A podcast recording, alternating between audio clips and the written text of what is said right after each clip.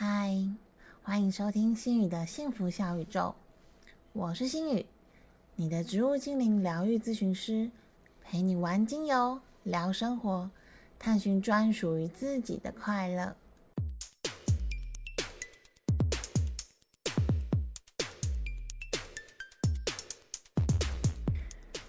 最近心宇看了一本书，叫做《玛丽勇的遗书》。内容讲述一位十三岁的小女孩玛丽勇，因为同才的网络和现实的集体霸凌，以及身边大人的未曾察觉和不作为，选择在家里以丝巾上吊自杀。玛丽勇的母亲在事情发生后，透过网络跟同学像拼图一样拼凑出让人心碎的事件之后，她妈妈写下了这本书《玛丽勇的遗书》。希望世界上可以不要再有像霸凌这样的悲剧发生。这个故事让心宇其实想起近几年来兴起的一个酸民文化。老实说，我不太喜欢这种酸民文化，仿佛每个人在网络上他都是判官，他可以轻易下出判决，他可以随便的谩骂别人。这种酸民文化却间接导致了许多位艺人的轻生。诸如像台湾的艺人小白兔杨可涵、杨佑颖，韩国的艺人具赫拉、雪莉，以及日本的选手木村花等等，就因为这些网络上的攻击还有谩骂，而导致这些优秀星星的陨落，让人真的觉得有点遗憾。但是或许一定会有人觉得，哎，这么多人都被骂，网络上一天到晚都要骂来骂去，就你们这些人特别脆弱。或者是你们就不要看、不要听，这样就好啦。心宇曾经也有过这样的想法，但是我在上个月发生了在网络上被小小攻击的事件，被说成是像诈骗集团，或者是像投机取巧等等的字眼。我到现在还是记得那个时候看到网络上这种带有攻击能量的字句时，心里那种紧绷、很难受的感觉。那是一种愤怒，然后你不知道你可以做一些什么的感受，心里面有一个又一个很负面的感受出现，例如为什么没有人来问问我，来跟我求证呢？为什么你们可以这样随意批评呢？然后就会演变成我会问我自己说，是我自己做错了一些什么了吗？从愤怒到越来越来越无助，矛盾的心情是我一边告诉自己。啊，他们可能没有恶意，网络上的酸民就是这样，别计较，别计较，别计较。但是内心那种难过的感觉，真的还蛮难释怀的。而像我这种只是遭受网络的攻击，还没有到达网络霸凌的阶段，情绪上就已经难受好几天了。在看到玛丽勇的遗书这本书之后，好像就更能深化了解那种生无可恋的情绪了。因此，今天心宇想要跟大家分享网络霸凌这件事情，希望能把这些知识和观念传播出去，让更多人注意，不要让自己不小心就变成霸凌者，也让被霸凌的人知道你不孤独。如果你有任何的需要，也欢迎随时联系心宇，跟心宇聊聊，不要轻易轻生。生命是真的很珍贵的哦。那首先，让我们来聊聊什么是网络霸凌，它又为什么会发生呢？网络霸凌是什么？根据教育部全民自然素养网站中的定义，网络霸凌的定义是透过上传文字、照片、影片等形式，持续的对他人嘲笑、辱骂、骚扰。毁谤和威胁，造成对方身心灵伤害的网络不当行为。心宇有特别注意到“持续”这两个字，我只遭受到一次性的网络小小的攻击，就已经觉得不开心了，更何况是被持续而且长期的大量攻击呢？而传统上的霸凌，其实指的比较是出现在校园当中。青少年族群间比较长期，然后蓄意的那些攻击行为，例如他们会恃强凌弱、以大欺小等等，暴力，或者是没有用暴力的都算。最常见的种类其实是滥用语言讥讽或者是辱骂他人。这样的行为，尤其会对正处于人格发展阶段中的受害学童还有青少年造成很大的伤害。进入到了网络时代，因为电脑网络和通讯科技的普及，网络带来更多的方便，让资讯可以好好的分享、学习，以及更方便的人际沟通。但是，其实它也让人与人之间的交流变得更加的浅薄，彼此的攻击变得更容易。而霸凌行为便透过像电子邮件、网络贴文、手机简讯等等，在日常生活中蔓延开来。这种透过现代化网络科技而进行的霸凌行为，就称为网络霸凌，它叫 cyberbullying，又称为电子霸凌、简讯霸凌、数位霸凌或线上霸凌等。而过去会被称作霸凌的，其实大部分都是发生在青少年间，成年人还是会顾及理性跟自制，比较少有过于夸张的行为。只是在网络这层对各自的遮羞布之下，成人的发言和炮火也越来越容易不理性，趋向于越来越猛烈。在网络生活几乎占据我们日常大部分时间的现在。人们在网络空间所受到的排挤跟诋毁，其实或许等同于在现实生活中受到相同的压力。大家觉得对吗？比如说，如果你 PO 了一张美照在 FB 或 D 卡上，就算它可能真的没有那么好看，但是以前的面对面的时候，大家可能就会不说话。现在可能就会有一些酸民在下面留言说：“屁股那么大，肚子那么肥，胸部那么小。”这种照片都敢拿出来贴，姑且先不论他们是不是开玩笑或是没有恶意的，但这些言语都会对贴照片的那个人造成了非常大的伤害跟难受，他会开始不断的自我怀疑。我想，就算批评的那个人事后说：“哎呀，我都是开玩笑的啦”，这个伤口可能还是没有这么容易的被弥平哦。当然，网络霸凌指的不只是谩骂。常见的网络霸凌行为，其实包含像网络的文字、图像骚扰、个人讯息。要注意哦，在网络上不只是按嗯娘或者是按嗯嗯之类的谩骂是霸凌。有时候你以为你只是开开玩笑，像新宇刚刚讲的，对别人的外貌的批评、公开别人的私密照、自以为幽默但是涉及其他人的梗图，以及剪接图片。偷盗账号乱发言，或者是散发一些不雅的照片、恐吓讯息、恐吓电子邮件和恐吓简讯等等，都是网络霸凌的一环呢。那么，如果我们被霸凌了，网络霸凌是否有法可管呢？虽然现在还没有设定专法来管制网络霸凌，但是其实像我们的刑法里面就有，例如公然侮辱罪、诽谤罪。恐吓、危害安全罪、妨害风化罪、妨害秘密罪、散布或贩卖猥亵物品及制造拥有罪、伤害罪、无故入侵电脑罪，还有民法的侵权行为，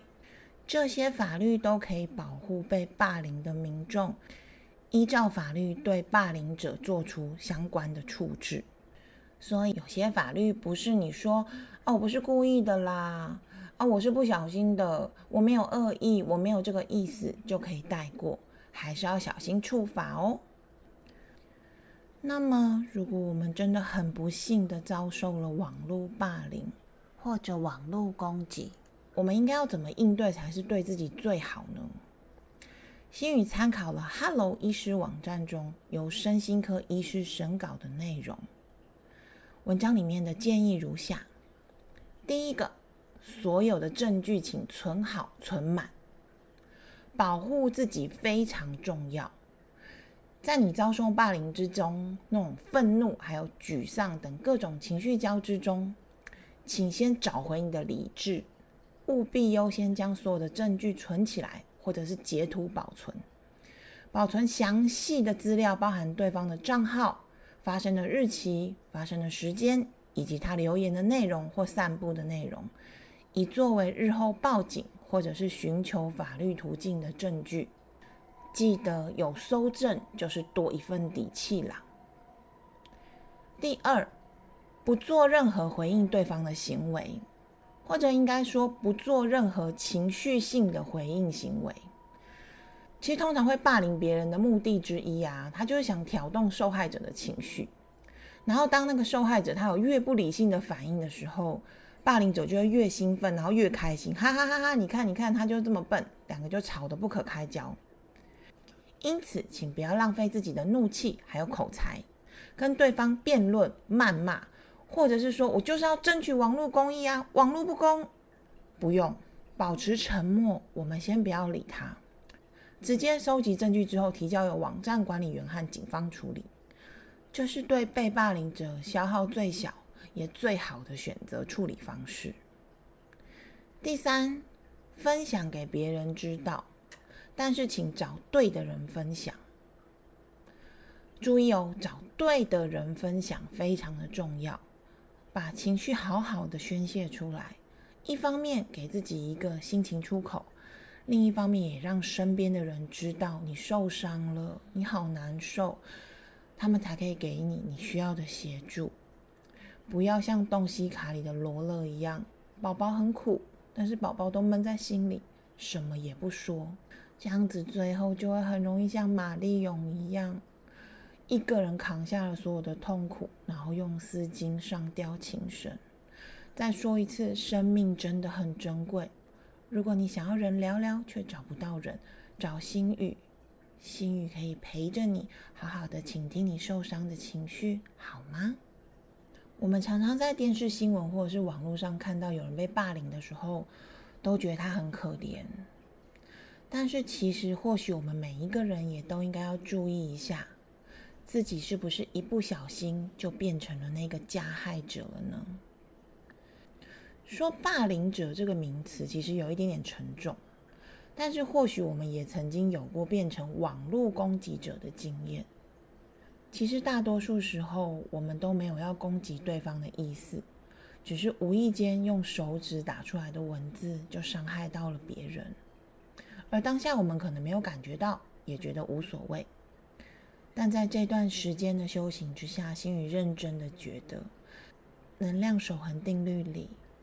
我们对他人的帮助和祝福，都会以好的形式来回到自己的身上。那么，当我们对其他人产生恶语或者是不友善的行为，是否也会以不好的形式回到自己身上呢？不知道灵不灵啦，但是我是常这样提醒自己的啦，也提供给大家参考看看哦。如果你曾经有在网络上被攻击的经验，心语了解，他真的有时候很难完全释怀。但听听下面为什么会产生网络攻击的心理分析，或许你会发现原来如此。或许你也曾经有过这样的情绪，也或许你会感觉到比较舒服一些。首先，一般人可能成为网络攻击者的心态其实是正常化。什么是正常化呢？人类的行动模式通常都是根据周遭人的行动而定。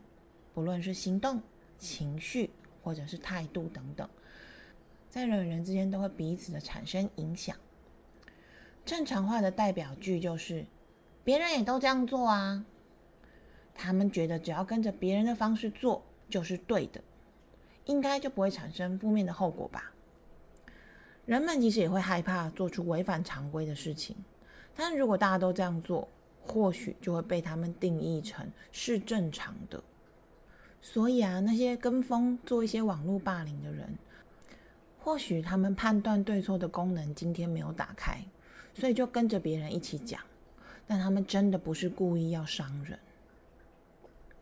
第二点是负面情绪有可能因为其他人的反应而发酵。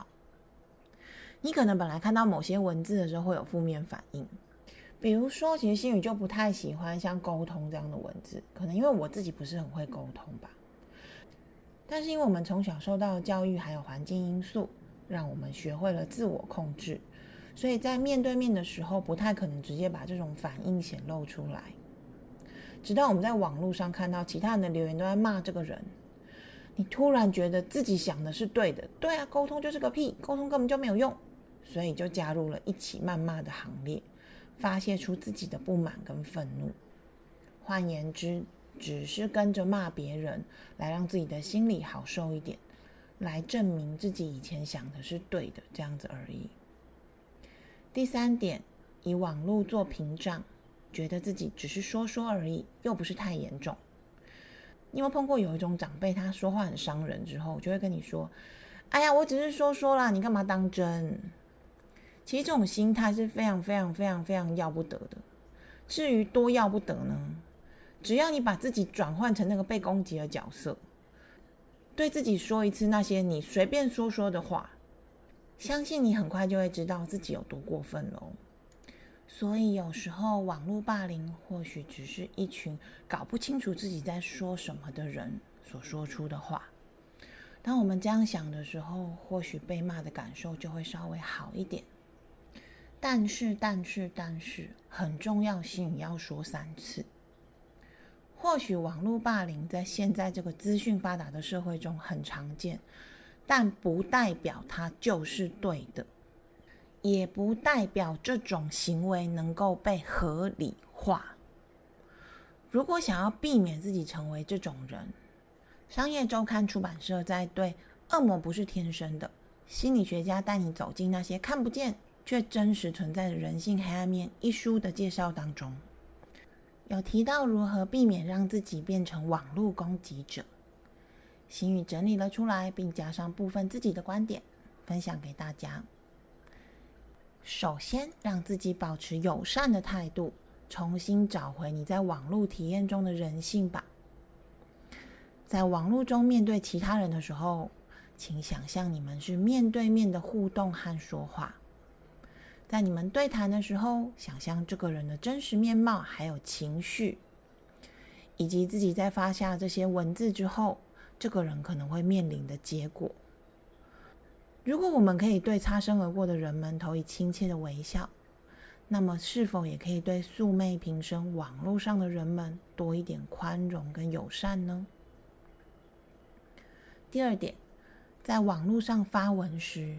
请以有一天你会在宣誓作证时大声念出文章内容的态度来写。你在网络上所写所说的大部分内容。都可以作为将来在法庭上攻击你的素材。这本书的作者在担任专家证人的时候，常常看到有人啊在法庭上呈上推特、脸书的讯息，还有电子邮件的内容，作为提告的依据。而过去曾经在网络上张贴过放肆言论的记录，对人们其实一点好处都没有，而且你可能也删不完。网络从来不会忘记人们的所作所为。心理的芳香处方时间。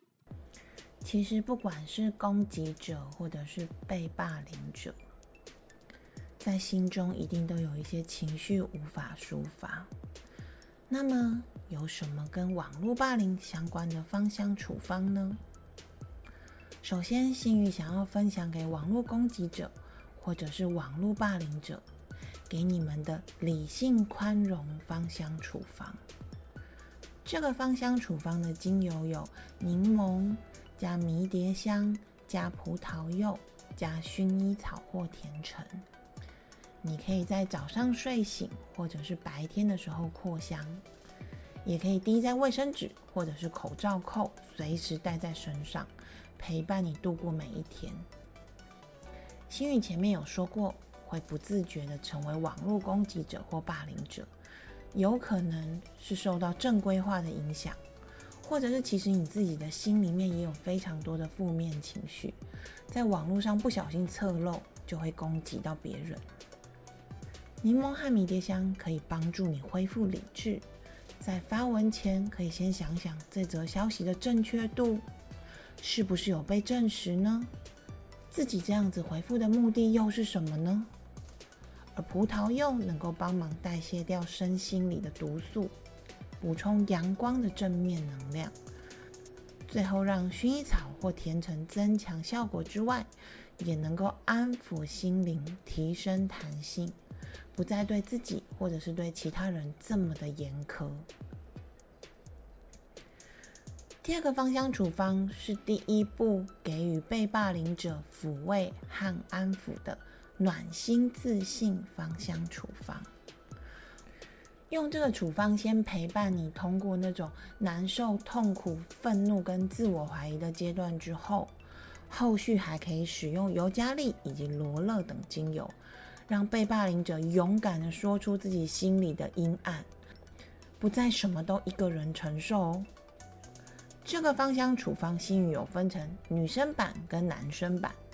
女生版的精油是花梨木加欧洲赤松加玫瑰加依兰依兰加茉莉加岩兰草。男生版的精油配方则是，男生版的精油则是花梨木加丝柏加欧洲赤松加少量的玫瑰加岩兰草。建议可以调成五趴到十五趴的按摩油，或者是香水、香油，随身携带。当你的心情一有起伏的时候，就插在心轮，也就是两乳之间的位置，还有太阳神经丛，也就是肋骨下方跟胃中间差不多是那个位置，或者调在九十六趴的生命之水中，当香水喷在身上。在情绪会起伏的这段期间，随时喷，随时嗅闻。在我们遭受网络霸凌的时候，心里面可能会不自觉的开始自我怀疑，而且充满了沮丧。花类精油绝对是增加自信心的首选。玫瑰能够补充爱自己，你最珍贵的能量。依兰依兰能让你平静放松，安心过好自己的生活。茉莉则帮助你不再担心过去和未来，好好的活在当下。再搭配温暖又有支持的担当花梨木精油，以及补充火能量、驱走寒意的欧洲赤松。最后，我们用岩兰草精油把你好好的保护起来。这是女生的配方。那至于男生为什么幸运的配方会不一样呢？是因为有一些男生他可能对花类精油会觉得哦太娘了，他不喜欢，那他就可以使用充满支持力以及能够帮助你度过痛苦时期的丝柏来取代这些花类的精油，喷在身上出门会有一种温文儒雅的男人味，也不会有那种哇这个男生全身都花香香香的这种很突兀的香气哦。好啦，今天的节目到这边结束，谢谢大家又再一次保卫了新宇村的安全。这一集的节目听完，你是否对网络霸凌有多了一点了解呢？也欢迎继续和新宇一起玩精油、聊生活、探寻自在的快乐哦。拜拜。